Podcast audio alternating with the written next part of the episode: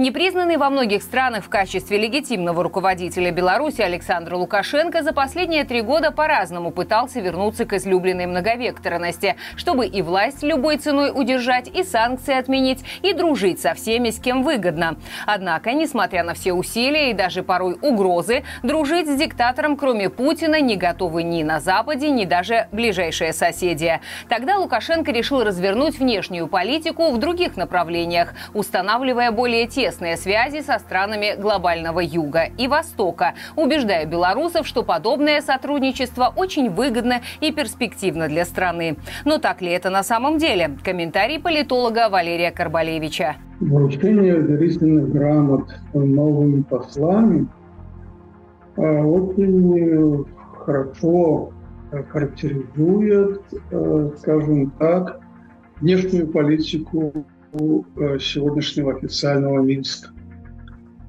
А, то есть, обратите внимание, большинство новых послов – это э, представители стран, скажем так, глобального юга. Это э, представители стран Африки, Азии, Латинской Америки, там один был Колумбии – из европейских послов был только посол Венгрии, и это фактически единственный посол стран Европейского Союза, который представлен на уровне посла.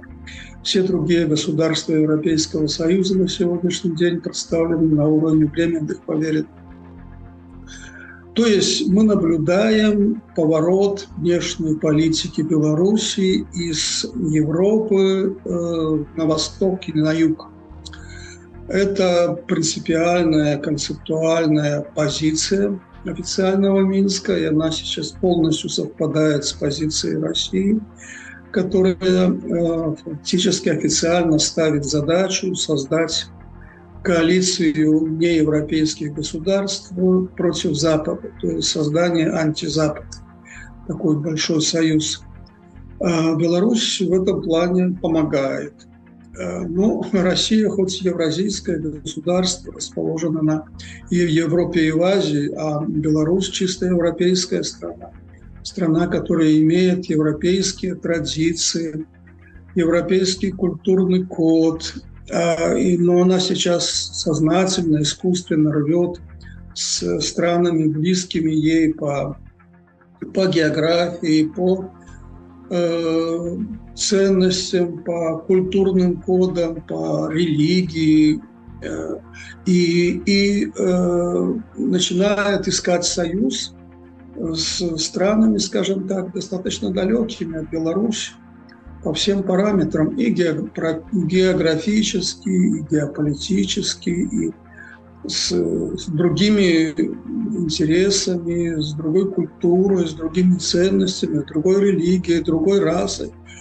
Вот. Э, то есть э, Беларусь отказывает сотрудничества с естественными своими партнерами и переводит, э, переводит свою внешнюю политику вот туда, на восток.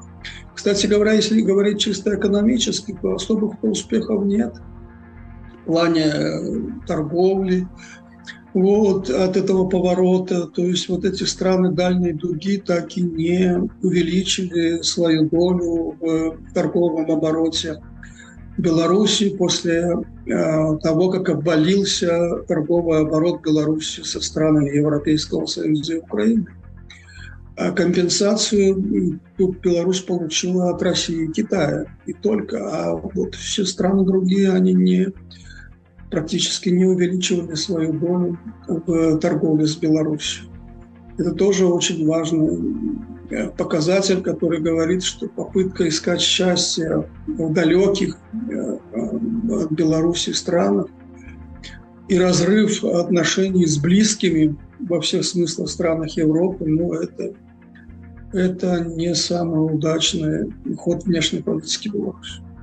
Если говорить о экономических э, э, дивидендах, то я не вижу тут особых результатов, потому что ведь уже лет 20, как была поставлена задача чтобы внешняя торговля Беларуси была разделена на три части, что ли, да. Одна часть – это Европа-Запад, вторая часть – это Россия, СНГ, и третья часть – так называемая дальняя дуга, то есть все остальные страны Азии, Африки, Латинской Америки. Так вот, эта доля дальней дуги за эти 20-25 лет так и не выросла. Хотя Лукашенко в основном-то ездил-то не в Европу с визитами, а именно вот туда, в страны Азии, бесконечные визиты на Ближний Восток. Э, и была задача поставлена искать там вот новых экономических партнеров, но за это время она этой задачей не выполнила. Ну, единственное исключение – это Китай, э, ну, это особый случай. Вот. Э, то есть белорусская экономика просто не приспособлена для того, чтобы пытаться э, прорваться на эти рынки. Для этого нужна какая-то внутренняя трансформация белорусской экономики, рыночная трансформация, на что белорусские власти сегодня абсолютно не готовы. Вот. Э, поэтому э, чисто экономическом плане я не думаю, что тут ожидают какие-то большие перспективы, несмотря на уверения власти. А что касается неких других э, задач, скажем, геополитических, ну, Беларусь сейчас вроде бы собираются принимать в Шанхайскую организацию сотрудничества ШОС чисто азиатской организации. Страны, которые в нее входят, это страны Азии. Они решают свои проблемы безопасности, экономического сотрудничества, других форм сотрудничества. Какое-то отношение к Беларуси имеет. Я не знаю, какие можно получить новые дополнительные дивиденды. Вот. То есть э, у Беларуси другие интересы политические проблемы безопасности другие.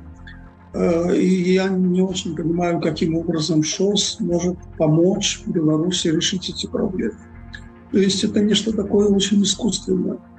Попытка искусственно переориентировать э, Беларусь, скажем, на странные, цивилизационно далекие от, от Беларуси не думаю, что эта попытка даст такой-то реальный а, политический результат. Единственное, что это дает, это дает, так сказать, почву для белорусской пропаганды, чтобы доказывать населению, что э, с внешней политикой Беларуси все в порядке, э, у нас нет международной изоляции. Вот смотрите, Лукашенко ездил в Зимбабве, в Беларусь приезжал президент экваториальной Гвинеи, поэтому все с внешней политикой замечательно.